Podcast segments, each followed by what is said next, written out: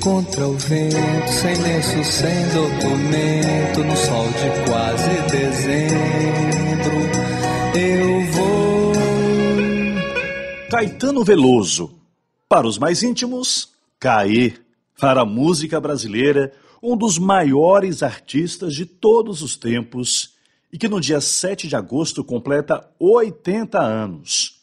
Compositor de diversos sucessos, dono de uma voz inconfundível, é um filho do recôncavo que não se esquiva de dizer o que pensa. De Santo Amaro da Purificação, Caetano é um homem do mundo. While my eyes go looking for flying saucers in the sky.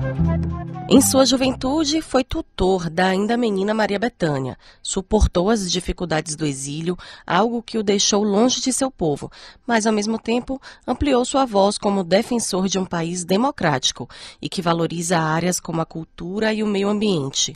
Caetano nunca se furtou de estar na história. E é um pouco de tudo isso que vamos contar nesta edição especial do podcast Eu Te Explico que celebra os 80 anos de Caetano Veloso. Eu sou Ricardo Ismael, apresentador da TV Bahia. E eu sou Valma Silva, editora do G1 Bahia. Caetano Emanuel Viana Teles Veloso é o quinto dos sete filhos de José Teles Veloso, funcionário público dos Correios, e de Cláudio Honor Viana Teles Veloso, Dona Canu. Ele nasceu em 7 de agosto de 1942 em Santo Amaro da Purificação, uma pequena cidade do Recôncavo Baiano, próxima de Salvador. É em Santo Amaro que o menino Caetano amplia o seu olhar em relação ao mundo das artes. No rádio, conhece nomes como Luiz Gonzaga. No cotidiano do Recôncavo, tem contato com os sambas de roda e os pontos de macumba. Elementos marcantes de uma cidade que teve papel relevante com seus engenhos do Brasil Império, mas formada por um povo altivo e festivo. Sou a sombra da voz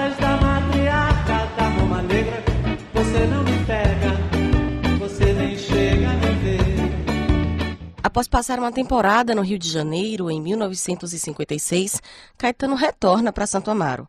Pouco tempo depois, muda para Salvador para cursar o antigo colegial, que hoje seria o ensino médio. Até que nos anos 60, a ebulição política e cultural do Brasil faria com que Caetano tivesse experiências determinantes para torná-lo o artista que hoje é. Não enche, me deixa cantar, me deixa cantar, me deixa cantar, me deixa cantar, eu vou. Logo em 1961, Caetano ouve falar de um novo artista que começava a fazer sucesso em Salvador, Gilberto Gil. A amizade só aconteceria dois anos depois, em 1963. Ao longo dos anos, Gil e Caetano compartilharam histórias de vida, desde o exílio por conta da ditadura militar, as histórias que entrelaçam as suas famílias. E não foi só com Gil que as parcerias passaram a se desenhar. Caetano já tinha em casa uma outra parceira grandiosa da música brasileira, a irmã Maria Bethânia, que nos anos 60 morava com ele, primeiro em Salvador e depois no Rio.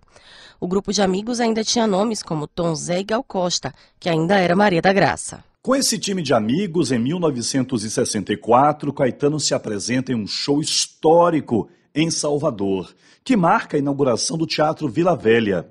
No ano seguinte, Caetano conhece uma das principais referências de sua trajetória artística, um outro baiano, João Gilberto. No mesmo ano, ele, Betânia, Gal e Tom Zé se mudam para o sul do país. Em 67, Caetano já arrasa nos festivais. O ano é o mesmo do casamento com Dedé Gadelha. No ano seguinte, lança o seu primeiro LP individual, que leva o seu nome. Mas é o lançamento do disco coletivo Tropicália, ou Panisete Circenses, que marca para sempre a música brasileira. Os tropicalistas chegaram.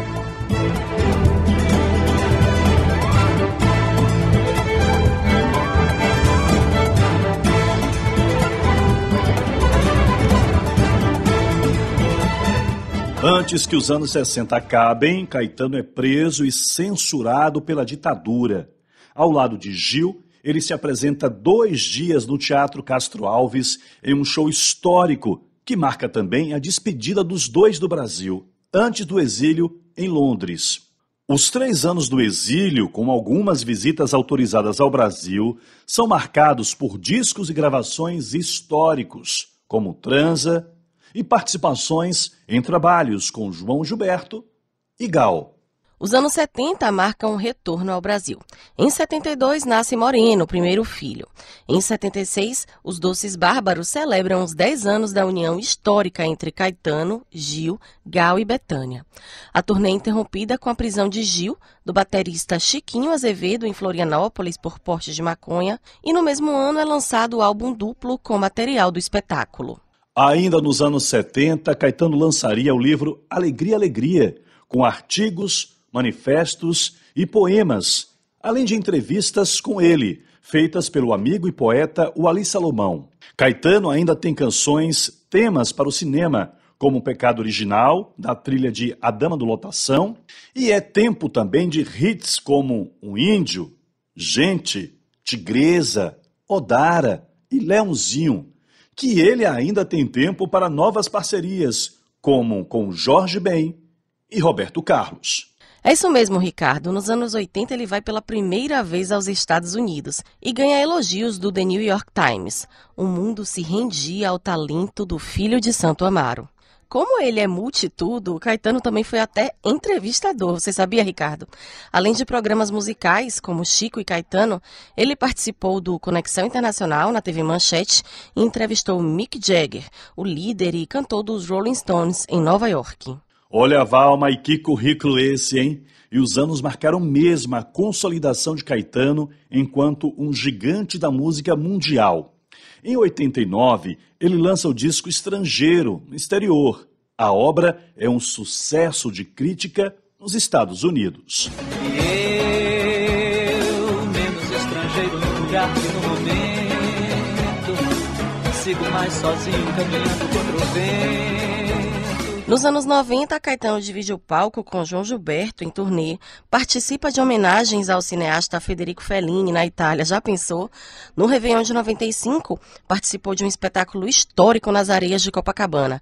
Ao lado de Gil, Gal, Chico Buarque, Milton Nascimento e Paulinho da Viola, ele cantou em um tributo a Tom Jobim, com participação da bateria da Mangueira. Mas os anos 90 também foram de polêmica. Em 1990, a casa onde Caetano e a esposa Paula Lavigne foi vítima de um atentado.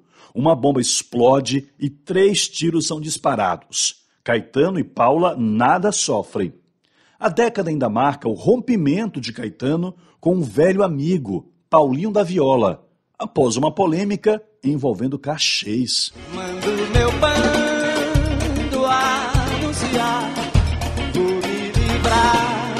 você, arpia, aranha, sabedoria de rapina de verdade, verdade. Chegamos nos anos 2000 e aí já é parceria que não tinha mais o que inventar. Só que Caetano diz o contrário, é tempo de Noites do Norte. Logo no ano que abre a década, ele lança um dos discos mais elogiados da carreira. Em 2001, Caetano conseguiu a proeza de fazer Betânia subir pela primeira vez em um trio elétrico. O Carnaval de Salvador fez homenagens a Caíme e aos criadores do trio, Dodô e Osmar. Os Doces Bárbaros se reuniram em um trio elétrico para saudar Caíme. A melhor maneira de começar o século XXI, não é mesmo, Valma? Caetano segue sendo dono de novos hits e nos presenteando com discos incríveis, ano após ano, com generosidade de quem se apresenta ao lado de artistas mais novos, como Maria Gadu, ou não tão conhecidos do grande público, como na época das turnês com Tereza Cristina, ou cantando o pagodão de Pissirico. Caetano segue dando passagem ao talento e à boa música. É isso, é Caetano Veloso em sua essência. E ainda temos muito para ouvir sobre ele aqui no Eu Te Explico. É isso mesmo, Valma, e que alegria poder conversar sobre a história desse ícone da cultura brasileira. Nossos entrevistados nessa edição são o professor, pesquisador e vice-reitor da UFBA, Paulo Miguel, referência em políticas culturais no Brasil, além da cantora, compositora e multiartista Margarete Menezes, que dispensa apresentações. Conversamos também com o escritor Tom Cardoso autor da mais recente biografia de Caetano, lançada agora, em agosto, em comemoração às oito décadas de vida do artista baiano. Onde queres família, sou maluco. E onde queres romântico, burguês. Onde queres Leblon, sou Pernambuco. E onde queres eunuco, garanhão. Onde queres o sim, o não, talvez. E onde vês eu não vislumbro razão. Onde queres o lobo, eu sou o irmão. E onde queres cowboy, eu sou chinês. Nosso primeiro convidado desse episódio do podcast Eu Te Explico é o Paulo Miguesto, vice-reitor da Universidade Federal da Bahia, doutor em Comunicação e Culturas Contemporâneas. Foi assessor especial do ministro Gilberto Gil, secretário de Políticas Culturais do Ministério da Cultura. É um grande nome da pesquisa em cultura do nosso país. É uma honra recebê-lo. Seja muito bem-vindo, Paulo, ao nosso podcast. Eu lhe agradeço o convite. Muito obrigado pela possibilidade da fala. Para começar, eu gostaria que o senhor comentasse, enquanto elemento da cultura nacional, é possível mensurar o tamanho, a importância que tem Caetano Veloso para o nosso país? Veja, primeiro, não posso deixar de registrar a minha alegria em dizer algumas coisas sobre Caetano. Eu não sou um estudioso da obra de Caetano, eu sou um fã de Caetano. Acho que Caetano e Gil, é, lá atrás, têm a responsabilidade de garantir um eixo de formação cultural na minha vida. Portanto, é, eu sou fã dos mabaços Caetano e Gil. Você fala da contribuição de Caetano para a cultura brasileira. Eu também, não só como fã, não posso deixar de dizer isso, na condição de professor da universidade, vice-reitor. É uma alegria parabenizar o ex-aluno Caetano Veloso, aluno da Faculdade de Filosofia, e nosso doutor honoris causa é, pela Universidade Federal da Bahia. Veja, é um momento significativo, são 80 anos de Caetano, acabamos de comemorar os 80 anos de Gilberto Gil, em 2022, 100 anos depois da Semana de Arte Moderna, que comemoramos o centenário em fevereiro desse ano. É, e são duas, duas dimensões da vida cultural brasileira: a obra de Caetano, é, a obra de Gil, a Tropicália, e a Semana de Arte Moderna, que serviu de inspiração a partir de uma, da, da produção que, naquele momento, transformou radicalmente a cultura brasileira. A Tropicália também foi assim é? Caetano e Gil na Tropicália, é, nos anos 60, transformaram de forma radical a trama cultural brasileira. Saíram da música para alcançar todos os outros setores da vida cultural. Portanto, comemorar os 80 anos de Caetano Veloso significa comemorar um marco fundamental, luminoso, brilhante, único na vida cultural brasileira. Você comentou sobre Gilberto Gil, né? A gente sabe dessa parceria célebre de Gil com Caetano. E recentemente nós comemoramos também os 80 anos de Sim, coincidentemente os dois mesma idade. podcast. É, vocês também celebraram os 80 anos desse grande brasileiro, desse grande artista, desse cidadão do mundo, tanto quanto Caetano Veloso e Gilberto Gil. Pois é, eles teriam alcançado tamanho sucesso e tamanha importância se tivessem traçado caminhos separadamente, porque a gente nem consegue falar de Caetano sem falar de Gil, né? Parece que são figuras que estão entrelaçadas na nossa cultura. Olha, eles têm obras únicas, mas são obras que se solicitam, que são obras que dialogam com a trama cultural brasileira em todos os sentidos. É? é uma marca que vem desde o momento em que eles produzem lá atrás a Tropicália e que ao longo do tempo, não é? passado já tanto tempo é, da invenção tropicalista, é, eles continuam na mesma toada. Pode-se ler, entender, se apaixonar pela obra de Caetano separadamente ou pela obra de Gil separadamente, mas é imperdível a possibilidade de se apaixonar por obras que se solicitam, porque solicitam o tempo inteiro a trama cultural brasileira, dialogam com a trama cultural brasileira, polemizam, criam, criam problemas, criam dificuldades para que a gente possa dar um passo à frente na produção cultural brasileira. São duas figuras absolutamente geniais.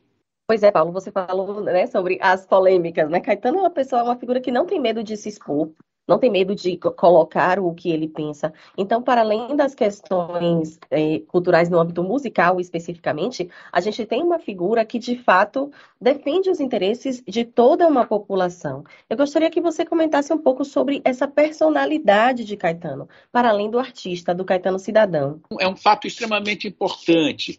É, é Caetano nunca se contentou, ainda que ele se veja sempre como um artista, não é? E inclusive chegando a dizer que nem é exatamente a melhor coisa que pode ter tocando um violão ou, ou coisas assim, é, é, mas ele nunca se contentou em ser um artista da música. Ao contrário, ele fez da música, colocou a música popular brasileira num patamar de diálogo o mais alto possível com toda a produção cultural brasileira.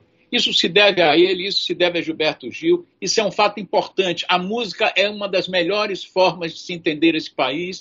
A música é talvez das expressões culturais e artísticas aquela que mais expressa e melhor expressa a vida brasileira. Então, é óbvio que uma canção de Caetano não é apenas uma canção. Uma canção de Caetano é alguma coisa sobre a vida brasileira. Ele está sempre dizendo isso.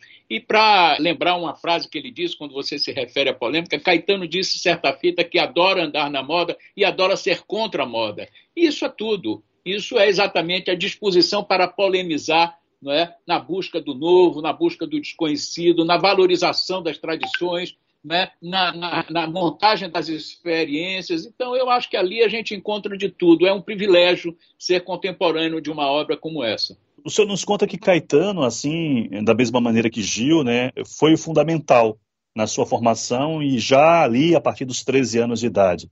Eu queria que o senhor nos contasse como é que foi essa relação, né? Como é que se dá esse, vamos dizer, arrebatamento, né? Aos 13 anos, num um momento muito especial da vida do país, mas ainda eu era um menino ainda entrava na adolescência, ainda tinha preocupações de um garoto de 13 anos. E é exatamente com o festival, com Alegria, Alegria, com Domingo no Parque, com aquela movimentação à volta da música, que aquele menino de 13 anos descobriu que afinal havia um Brasil, descobriu que afinal havia problemas, descobriu que afinal as canções falavam de coisas que eu precisava entender. A partir daí o caminho se tornou muito fácil acompanhar a obra dele, ter na obra dele, na obra de Gil, sempre uma bússola, sempre um caminho, não é, me colocando à disposição do bom debate, à disposição da busca, é, à, à, disposição de acolher a novidade. Eu acho que essa é uma coisa muito importante. É, é bom a gente não esquecer de que, sendo quem são, são os dois, Caetano especialmente sempre disse isso, que estão sempre abertos à novidade. Não é à toa que eles chamam Anitta para cantar na abertura das Olimpíadas. Não é à toa que a Bahia consegue produzir no carnaval, que tem Caetano um nome fundamental, não é? A Asha Music. Tudo isso tem a ver com a obra deles dois, tudo isso tem a ver com essa disposição de Caetano, não é? De estar sempre é, com o olho aberto para as coisas que se anunciam ali ao lado, ali à frente, sem preconceitos, é, sem é, ideias preconcebidas. Eu acho que isso, isso me ajudou não é? Isso me iluminou isso me formou é, do ponto de vista cultural. O senhor comentou sobre a participação de Caetano no Carnaval aqui da Bahia. Eu quero aproveitar para pedir que você fale também um pouco algo que tem relação com a sua pesquisa, né, enquanto produtor cultural, em relação a essa multiplicidade do Carnaval. Qual a importância de Caetano dentro desse processo, né? Quando ele entra com a Caetanave na energia, isso tem uma simbologia importante que, infelizmente, algumas das gerações mais novas, inclusive, desconhecem essa importância do trabalho de Caetano Veloso no nosso Carnaval. Veja, eu acho que a gente pode até inverter. E isso que mostra a, genialidade e a força da Tropicália, a força da obra de Caetano e de Gil. Caetano diz, em determinado momento, você vai ver, o carnaval é uma das bases do que se constrói toda a lógica, todo o, o conjunto harmônico, não é? todo o conjunto de confusões, toda a polifonia da Tropicália. Carnaval é um elemento central disso. Caetano tem uma frase sobre carnaval maravilhosa. Ele disse: o trio elétrico é uma invenção do povo da Bahia para enfrentar as adversidades. E é verdade. Não é? O trio elétrico é tudo isso para nós. Não é? O trio elétrico surge exatamente para abrir o espaço dentro de uma festa que naquele momento era marcado exatamente por uma divisão acentuadíssima entre elite e povo para a conquista da rua, não é, pela música. E não só satisfeito em compreender isso, ele produziu um conjunto de frevos é, baianos, de frevos elétricos, que estão na base daquilo que depois veio a se formar é, e a se desenvolver como a Share Music. Isso eu acho que é preciso ser registrado e é preciso que as novas gerações compreendam isso. Sem atrás do trio elétrico, certamente a gente teria imensa dificuldade de um dia ver estourar a maravilha da Share Music. Atrás do trio elétrico só não vai quem já morreu, quem já botou pra rachar, aprendeu que é do outro lado, do lado de lá, do lado que é lá, do lado de lá. Sem aqueles frevos, certamente a gente não teria a possibilidade de fazer do Carnaval da Bahia esse caldeirão maravilhoso, infinito de mil possibilidades musicais. Eu acho que ele está na origem disso tudo, a compreensão dele, a participação dele. Você falou da Caetanave. É, talvez não haja momento mais delicadamente lindo, mais emocionante do que o presente que o senhor Orlando Tapajós, que já nos deixou essa ilustríssima figura da vida carnavalesca baiana, da cultura baiana, ofereceu de presente a Caetano quando ele retorna do exílio em Londres em 1972. A aparição da Caetanave, saindo ali da ladeira da montanha e dobrando para entrar na avenida, é alguma coisa que ainda hoje, passado tantos anos, nos faz chorar de alegria, nos faz ver que, afinal de contas, o carnaval é, como diz Caetano, ele falou do trio elétrico, mas podemos ampliar uma solução estética que o povo da Bahia encontrou para poder enfrentar tanta desigualdade, tanta discriminação como a gente ainda encontra, desgraçadamente, na nossa vida cotidiana. Eu estava lá, hein? Eu vi. Eu era moleque, mas eu vi. É verdade. Em 1972 eu cursava o segundo ano científico, ainda não tinha entrado na universidade, mas era apaixonado pelo carnaval, um carnaval completamente diferente desse que tem hoje, não é? tão bonito, tão genial, mas era, era completamente diferente. E eu estava ali, eu vi chegar. É realmente alguma coisa que foge a qualquer tentativa de explicação.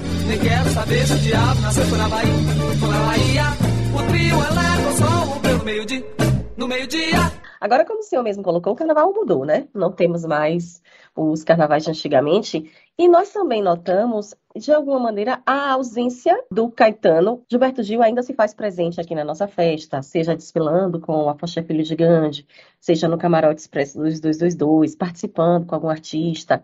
Mas de uns anos para cá, a gente não tem a presença física de Caetano no nosso carnaval. O que é que ocasionou esse afastamento dele da festa? Olha, não sei, eu, eu diria que, num certo sentido, a, a presença física, é, de alguma maneira, vai estar cada vez um pouco mais comprometida, porque nós estamos falando de alguém que já chegou aos 80 anos, vai estar celebrando 80 anos daqui a pouco, e a mesma coisa que Gil, acaba de fazer 80 anos no último dia 26 de junho. Mas, é, se você olhar bem, Caetano nunca subiu num trio elétrico como o artista do trio. Ele sobe para dar uma canja, não é? ele aparece e canta uma canção ele faz uma canção, ele é homenageado. Gil é diferente. E é engraçado, porque a grande festa de Gilberto Gil nunca foi o carnaval, sempre foi o São João. Todavia, é a intervenção dele no carnaval que vai se mostrar mais presente, não é mais é, é, é publicamente presente, como vocês agora estão aqui se referindo, do que a de Caetano. Gil é, montou durante muito tempo um trio elétrico, o Expresso 222, não é? É, Gil é, é, tem um camarote que é organizado por Flora, mas sempre com a presença dele, não é? Enquanto que Caetano nunca teve uma intervenção deste tipo. Teve como compositor, onde Gil teve menos com canções carnavalescas, ainda que lá atrás, bem lá atrás, no disco do Fardão, o tal Fardão que agora ele veste como acadêmico da Academia Brasileira de Letras, tem um frevo genial chamado Frevo Rasgado. Mas a obra de Caetano para o Carnaval é muito maior não é, em número e intensidade do que aquela de Gil. Embora a presença física no carnaval, é, do ponto de vista de um artista de carnaval, seja maior em Gil do que Caetano. Caetano sempre teve na Praça Castro Alves. Caetano sempre curtiu o carnaval na rua, né, sempre teve presente, mas nunca foi um artista do carnaval. Mas talvez a gente possa dizer com imensa alegria um artista para o carnaval, por tudo que ele fez pelo carnaval. Professor, falando nessas presenças e, e, também nas ausências, a gente pensa Caetano Veloso como aquela pessoa que, em estando na Bahia, ele é um ser que circula muito, né? Então ele está nos espaços, ele vai para um show no Pelourinho, mas ele vai tomar uma bebidinha no âncora do Marujo, ele vai encontrar o amigo James Martins no Porto da Barra, ele faz os bordejos dele pela cidade. Ou seja, é uma pessoa é, que, que ele vive muito essa cidade, ele vive muito essa esse, esse, sentimento de cidade, né? Quer dizer, ele circula, isso reverbera na obra dele, né? Ah, com certeza. A Bahia está presente na obra de Caetano intensamente. As ruas da Bahia, as coisas da Bahia, as referências baianas são uma constante na obra de Caetano. E ele nunca se escudou do fato de ter se tornado este grande artista brasileiro para se privar da, da, possibilidade de ir a um ensaio de um bloco, de, de, de sentar para tomar uma cerveja em algum bar ali no, no, no Rio Vermelho de encontrar pessoas na rua, é, tanto, tanto, quanto possível, alguém como ele, que é uma figura pública reconhecida, é, eu acho, eu não sou do convívio pessoal de Caetano, eh, já o encontrei algumas vezes para minha felicidade, mas não convivo com Caetano, mas até onde sei, esse, essa presença pública dele no dia a dia, no cotidiano, é alguma coisa que ele jamais desprezou, jamais deixou de lado, e isso está presente na obra dele, com certeza. O professor Ricardo mencionou né, essas aparições frequentes de Caetano aqui em Salvador, a gente não pode esquecer daquele meme da internet, né? Caetano atravessa a rua no Leblon. Tudo que Caetano faz, seja em Salvador, seja no Rio de Janeiro, vira notícia. Mas eu gostaria agora de voltar para a raiz, né? Para o Recôncavo, para Santo Amaro. Qual é a importância desse lugar, da cultura do Recôncavo, para a formação de Caetano, seja enquanto artista, seja enquanto cidadão? Olha, não tenha dúvida que o, o Recôncavo está presente como uma, uma marca é, fundamental é, da vida da, da, obra de Caetano.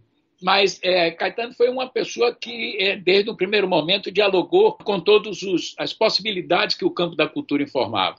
E ele chega, sai de Santo Amaro não é? é e vem para Salvador é, num momento único da vida baiana, do ponto de vista cultural, com uma efervescência cultural muito grande, com uma universidade que, naquele momento, tinha um conjunto de escolas a escola de teatro, a escola de música, não é? a escola de dança, que criavam um ambiente ainda numa cidade muito menor do que ela é hoje, muito menos é, apetrechada do ponto de vista de equipamentos culturais do que ela é hoje, mas com uma vida cultural intensa que fez com que essas pessoas circulassem e pudessem beber, por exemplo, dentro da universidade, na escola de música, com grandes nomes da música internacional, que naquele momento faziam os seminários de música aqui, professores estrangeiros que vieram para cá. Então, esse diálogo absolutamente marcado por uma lógica cosmopolita e a relação dele com aquilo que ele trazia do recôncavo, certamente eh, explica em larga medida a pujança e a riqueza daquilo que ele vem produzir como artista.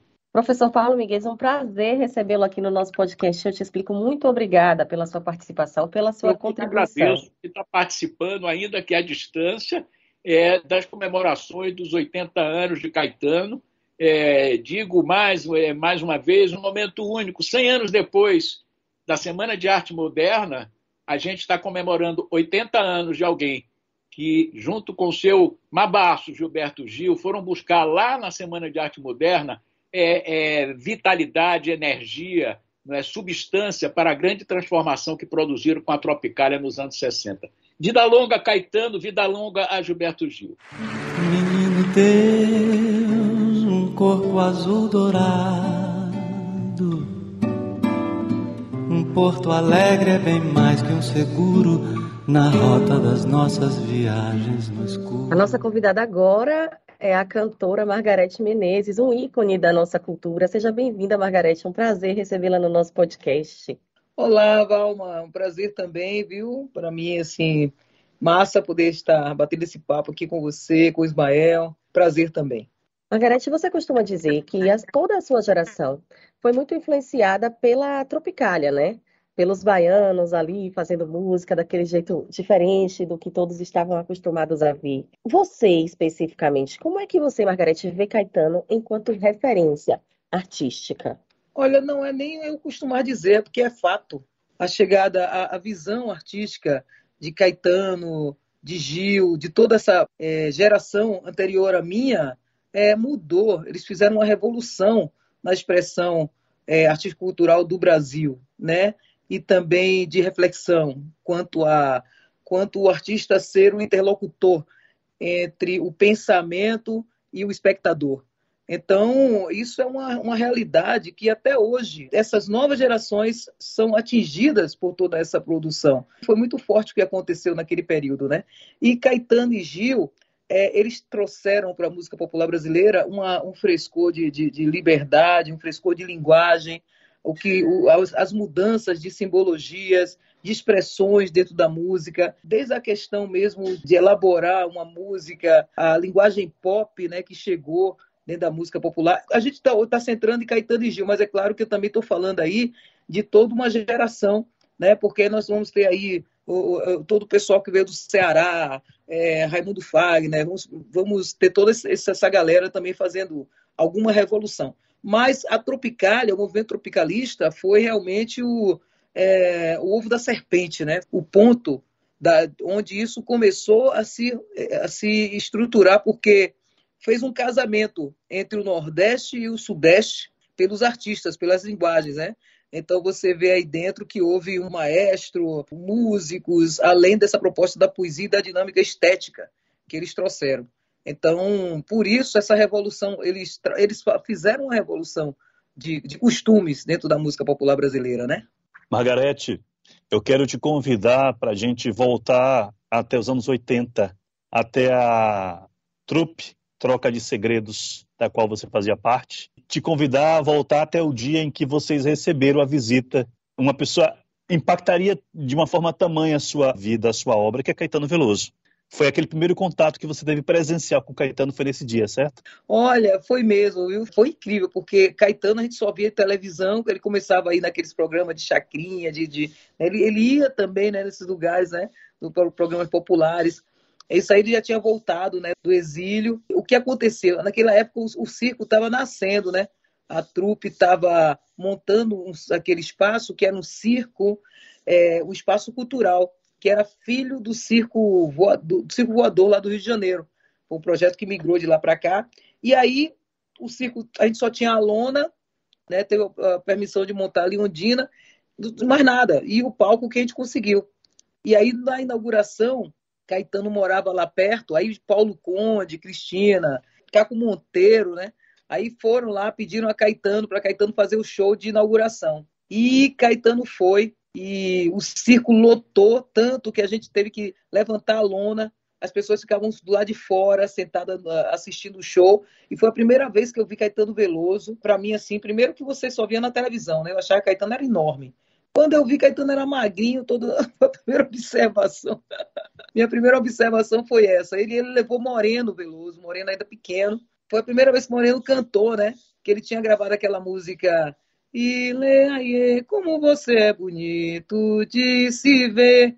Aí Moreno, Ileaie. Então Moreno cantou e foi um incrível, foi um momento tão mágico. Aquele foi o, o primeiro presente, né? E a primeira vez que eu vi Caetano pessoalmente, todo mundo chorou, foi muito emocionante.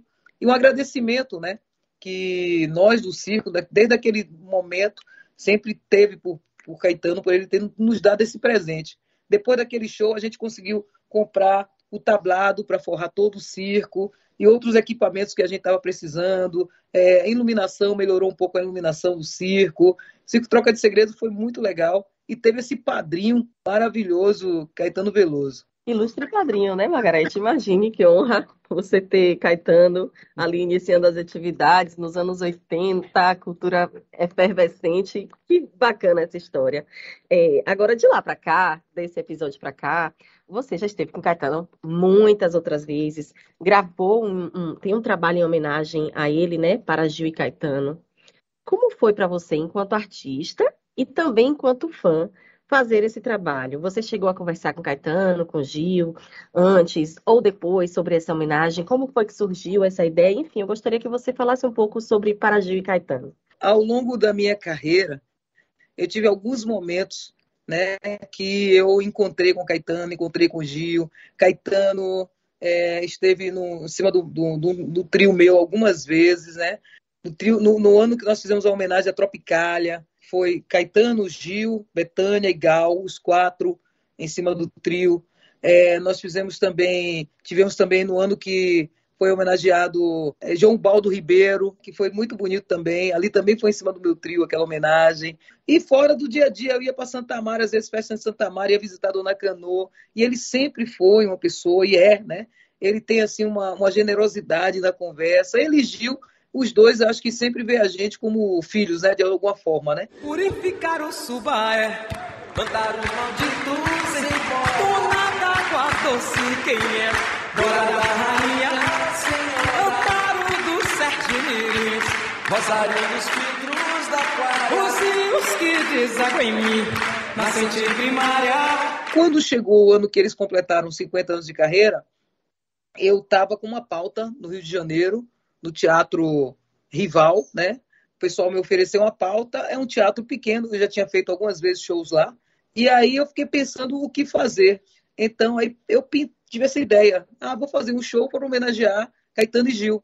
Então eu criei esse projeto. Margarete Menezes canta é, Caetano Veloso e Gilberto Gil. São 24 músicas, 12 de cada um, né? E nós fizemos, e foi uma, uma coisa, não tinha nenhuma intenção de que viesse virar uma, um projeto, né? Mas o Mauro Ferreira, que é um crítico maravilhoso de música, é, escreveu, fez um, escreveu, fez uma crítica sobre o espetáculo falando né, positivamente e falando que eu ainda estava devendo uma, uma obra desse sentido e tal. E aí foi quando a gente encampou para fazer. Aí foi que eu falei com, com Flora, falei com Paulinha. Flora foi receptiva para caramba de fazer.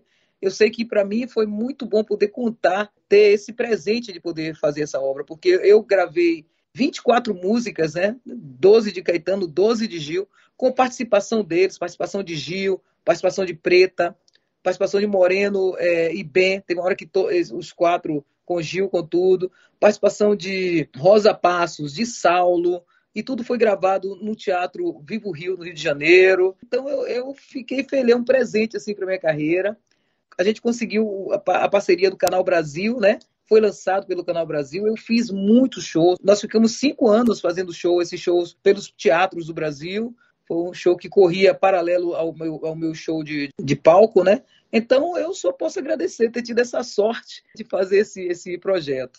Margarete, estava me recordando aqui que eu estava nesse show.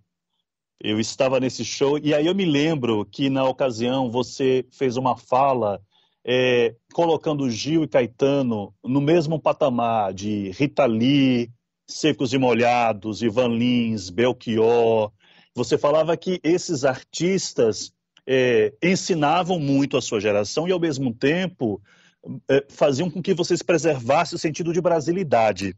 E aí, ao me recordar dessa sua fala, eu queria te perguntar: é, o que é que é mais Brasil em Caetano? O que é que na obra de Caetano é mais Caetano, é mais Brasil? Olha, Caetano ele traz esse recôncavo, né? Ele traz esse recôncavo dentro dele. Ele é um intelectual, ele é um cara super intelectual a maneira como ele expressa a palavra né, dentro do, do, do, trabalho dele. E, ao mesmo tempo, ele tem aquela simplicidade santamarense, daquele de gente de pé no chão também. Ele tem isso. Então, quando a gente vai no show, não está vendo assim uma pessoa, aquela coisa erudita, dura. Não, não é isso, não. É, uma, é a expressão, ele, ele, é uma, ele é naturalmente, traz naturalmente a expressão popular com um pensamento abrangente, o pensamento além das fronteiras, né? E aí ele ainda faz aquele seguinte, né? Que você, ele também não se coloca como dono da, da verdade, porque tem aquele já emblemático ou não. Esse ou não de Caetano vira a chave, porque ele dá a possibilidade de abertura de ser um diálogo, de ser uma, uma interlocução, onde você também, o seu, você pode expressar seu pensamento, ele não está Entendeu? Então isso é muito bacana. Essa é a baianidade. Quando a gente ouve a música de Caetano, a gente vê que tem um samba lá, a gente vê que tem um recôncavo lá, né? Essa música Reconvexo mesmo é uma música para mim assim um, uma obra de arte quando ele fala sobre o recôncavo, né? Quem não é recôncavo nem pode ser reconvexo. Não tenho escolha, careta, vou descartar. Quem não rezou a novena de Dona Canoa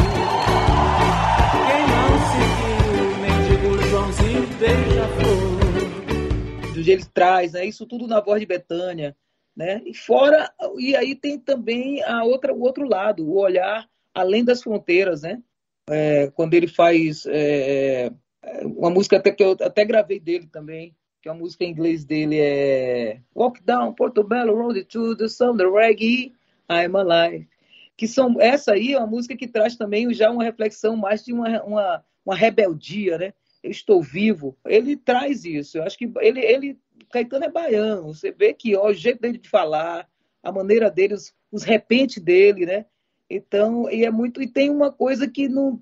Por que, que ele está sempre com aquela cara de menino? É a baianidade na Go. Margarete Menezes, foi um prazer tê-la conosco aqui no nosso podcast Eu Te Explico, nessa homenagem aos 80 anos de Caetano Veloso. Muito obrigado. Obrigado. A gente só tem a agradecer a esses caras ousados, né? Porque tiveram coragem também de enfrentar as, as distorções de pensamento para manter a democracia viva, né? Então isso aí a gente não pode abrir mão desse, desse legado. Eu sou a filha da Chiquita bacana, em cana, porque sou família demais. Puxei a mamãe, não em armadilha. distribuo banana com os animais. Agora a gente conversa com Tom Cardoso, que é crítico musical e autor da biografia mais recente sobre Caetano Veloso. Vai ser lançada no dia 8 de agosto. O Caetano, de outras palavras, seis vezes Caetano, é um artista que fala muito sobre tudo e fala com diversos pontos de vista, se contradiz, inclusive, tantas vezes. Diante desse cenário, como é possível definir Caetano Veloso? Pois é, Valma. Eu comecei a, pensar qual artista da geração nascida em 1942 é, daria um livro. E você tem uma geração espetacular aí, que é formada por Caetano, Gil, Milton Nascimento, Paulinho da Viola, muitos grandes artistas da música popular brasileira que nasceram nesse ano. E eu cheguei à conclusão que nenhum outro artista foi tão onipresente, tão ao mesmo tempo tão controverso quanto o Caetano Veloso. E foi muito prazeroso, porque para um jornalista, Caetano é uma fonte riquíssima, né? Que ele fala sobre todos os assuntos há quase 60 anos, sobre tudo, desde que ele, que ele se projetou como artista, ele coloca a cara para bater. Então foi muito interessante, porque eu resgatei entrevistas de Caetano que você não acha em lugar nenhum, né, em jornais alternativos, jornais que não circulam mais, é surpreendente como ele participa da vida né, social, política, comportamental, cultural do país há 60 anos. Então, falar do Caetano é traçar um painel da sociedade brasileira do, meio século para cá.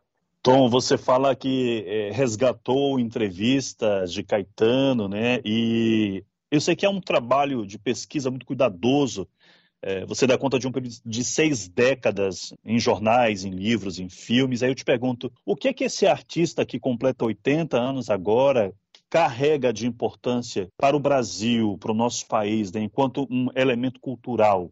É, eu acho que culturalmente tem uma importância muito grande, né? É, eu defendo no, no o, o, livro é separado por seis capítulos temáticos e no capítulo O Líder eu digo que o, o, Caetano, se não fosse pela coragem de dar a cara a bater, o tropicalismo, por exemplo, não seria gestado, né? Que a partir dessa energia do Caetano, é, o tropicalismo. Gil tinha as intuições musicais, mas ele não conseguia verbalizar é, essa intuição artística, sabe? E Caetano não. O Caetano foi o grande catalisador. É, talvez Tom Zé tivesse na Bahia até hoje, se não fosse por Caetano. É, então eu acho que ele é um artista muito importante para o tropicalismo, que se você falar, ele ajudou a, gestar o tropicalismo, o tropicalismo por si só ajudou a gerar uma série de outros movimentos e que vieram depois. Então eu acho que só por ser esse, essa grande liderança num movimento tão importante para a cultura brasileira, Caetano já deveria já seria lembrado por isso. Mas tem uma série de, de, de coisas, né? Ele consegue se manter atual. Você tem artistas da geração dele que não tem essa pujança né, criativa, que se alimenta disco a disco. Não, Caetano, você tem ele é, fazendo sucesso com músicas né, relativamente novas, ele não se agarra ao repertório do passado. E eu acho que ele é um artista em, em constante transformação não só musicalmente, mas também em termos de opinião, né? O livro mostra que ele, é ele muda muito de opinião sobre política, sobre sobre comportamento, a visão dele que ele tem sobre as mulheres, enfim, é um cara assim, em constante transformação. Pois é, Tom, você falou sobre, falou mais, né, sobre a questão da, da contribuição artística mesmo, que em relação à musicalidade, às letras, e falou agora um pouco mais ao final sobre a personalidade de Caetano. Eu gostaria que você explorasse isso. Nessa pesquisa que você fez, quais são as características mais importantes da persona de Caetano? Não somente aquelas que o grande público pode perceber, mas também aquelas que estão mais escondidas, mais reservadas nos bastidores. Ele não é um cara de bastidor, né? O Caetano é um cara que fala as coisas e sempre, sempre foi para os jornais. Né? Você, não se, você sabe sobre Caetano, é, ele dando a cara para bater. Dificilmente você consegue traçar outro perfil no, dele no bastidor. Ele é aquela pessoa que a gente conhece mesmo. E o que me impressionou é que ele tem uma coisa associada à baianidade, a algo mais, mais doce, leãozinho, mas ao mesmo tempo ele é muito colérico, muito muito, às vezes, muito impulsivo nas declarações. Você tem de...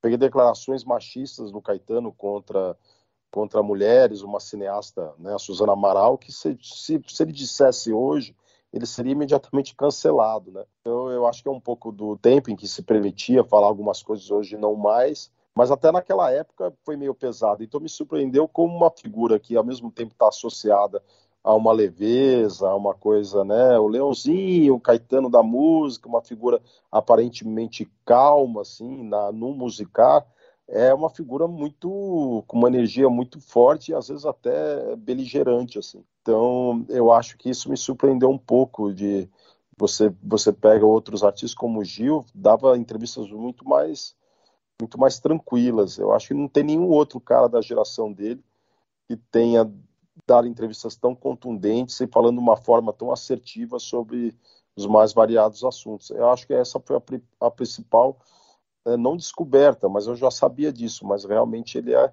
essa figura muito veemente na, nas suas colocações. Né? Por isso que você considera ele uma figura controversa? É, controversa, mas ele mesmo se contradiz, né? Ele tem um capítulo político que ele é, mostra as, as, mutações ideológicas de Caetano, ele, ele elogia generais na época da ditadura, mas ao mesmo tempo foi preso e exilado. Ele tem uma elogia o Collor, quando poucas pessoas elogiavam o Collor.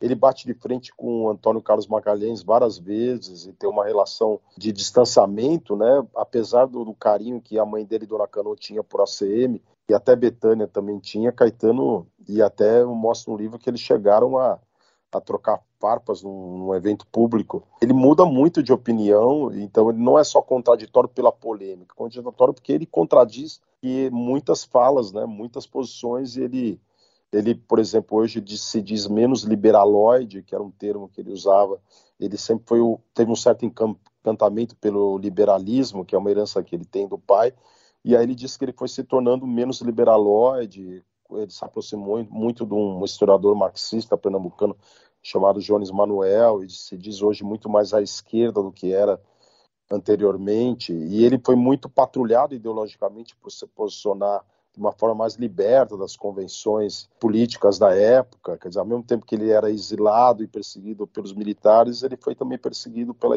pela esquerda mais ortodoxa, que não concordava, por exemplo, um cara falar sobre Odara, né, ser Odara em plena ditadura militar, convocar as pessoas para dançar, numa época que era preciso só fazer política, contestar, então Caetano nunca quis fazer o que ele não, ele não, ele nunca foi no embalo, sabe? Você não espera de Caetano uma atitude para fazer média com alguém. Não, ele faz aquilo, independente do tempo e espaço, ele faz do jeito que ele acredita e quer.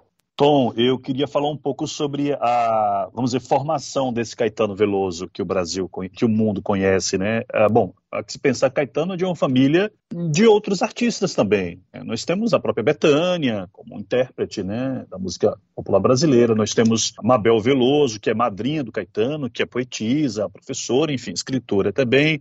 Temos os outros todos, né? Enfim, de alguma maneira relacionados à arte, à música, à poesia mas Caetano é esse, é esse que se torna, por todas as razões, a grande expressão dos Veloso, né? Como é que você vê essa formação do Caetano? Como é que você lê esse Caetano Veloso? Então, Ricardo, ele, eu, eu, do capítulo que abre o livro Santa Marense, eu falo da importância dessa família Veloso para a formação do Caetano e a própria configuração de Santa Amaro na época, que era uma cidade pequena, mas que tinha uma punjança cultural muito forte. Você pensar que hoje são Paulo, uma megalópole, tem poucos cinemas de rua. É, é na década de 50, Santa Marta tinha três cinemas, né?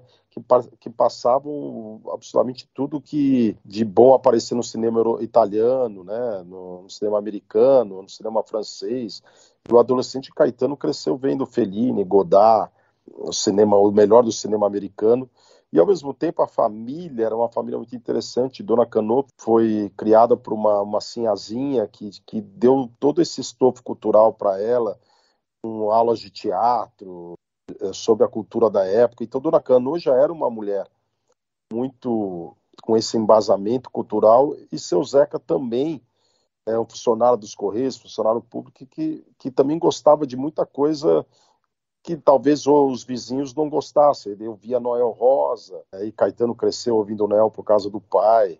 É, você tinha um irmão mais velho do, do Caetano, Rodrigo, que fez uma assinatura para o Caetano da revista Senhor, que era a melhor revista né, da época, que você tinha João Cabral, é, Clarice Lispector, era editada pelo Milo Fernandes, era uma revista incrível. E Caetano se deparou assim com o melhor do jornalismo cultural da época lá em Santa Amaro, porque o irmão mais velho sacou que ele precisava ler a revista Senhor, porque ele já era um menino muito curioso, já era muito precoce. Então a família preparou Caetano para esse menino curioso, teve acesso a tudo que ele queria.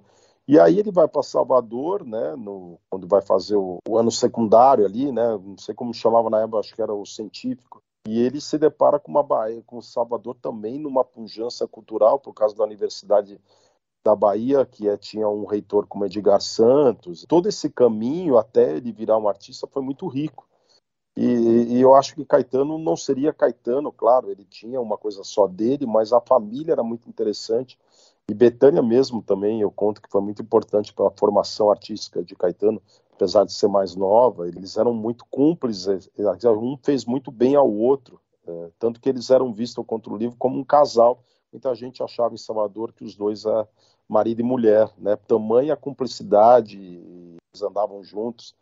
Então eu acho que não, não existiria Caetano sem Santa Amaro, com certeza. Bom, para encerrar, eu quero pedir que você comente sobre a importância de nós termos, nesse momento atual do nosso país, Caetano é um exemplo para essa geração atual de artistas que muitas vezes preferem o silêncio por medo de perderem a confiança e a admiração do público? Sim, você falou muito bem, viu, Valma? Eu acho que ele é um exemplo é, é, num, num, país com que, que, as lideranças, né, é, os grandes ídolos quase não se posicionam politicamente. Você tem ali a Anitta é, falando um pouco de política e apanhando muito.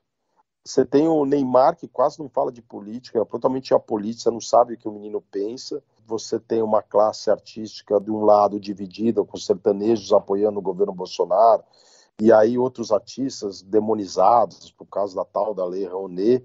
E, e, isso muito polarizado e, muito, e muita gente se rendendo a esses clichês todos.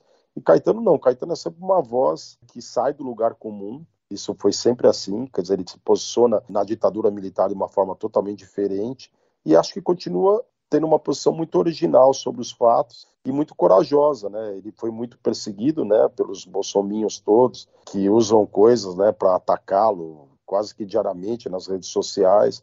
Ele está sempre participando de movimentos sociais, de, de luta e, e mesmo na pandemia ele teve alguns questionamentos importantes. Então eu acho que Ainda bem que temos figuras como Caetano e acho que ele é um exemplo para essa nova geração de artistas que não quer cada vez mais se envolver menos com política. Eu acho que a política está aí, né?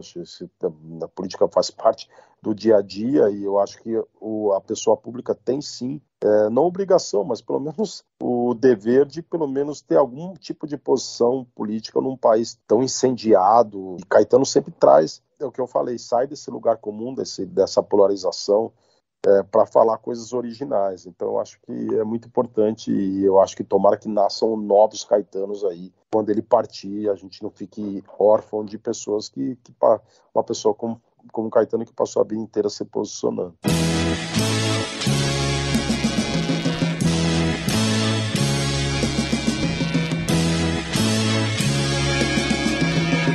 Para você que nos acompanhou até aqui, o nosso muito obrigada e até a próxima edição do nosso podcast. Muito obrigado, gente. Até a próxima. Eu te explico o podcast do G1 Bahia. Apresentação Itana Alencar. Produção Eric Luiz Carvalho. Coordenação Éder Luiz Santana. Edição Rodolfo Lisboa. Gerente de jornalismo Ana Raquel Copete.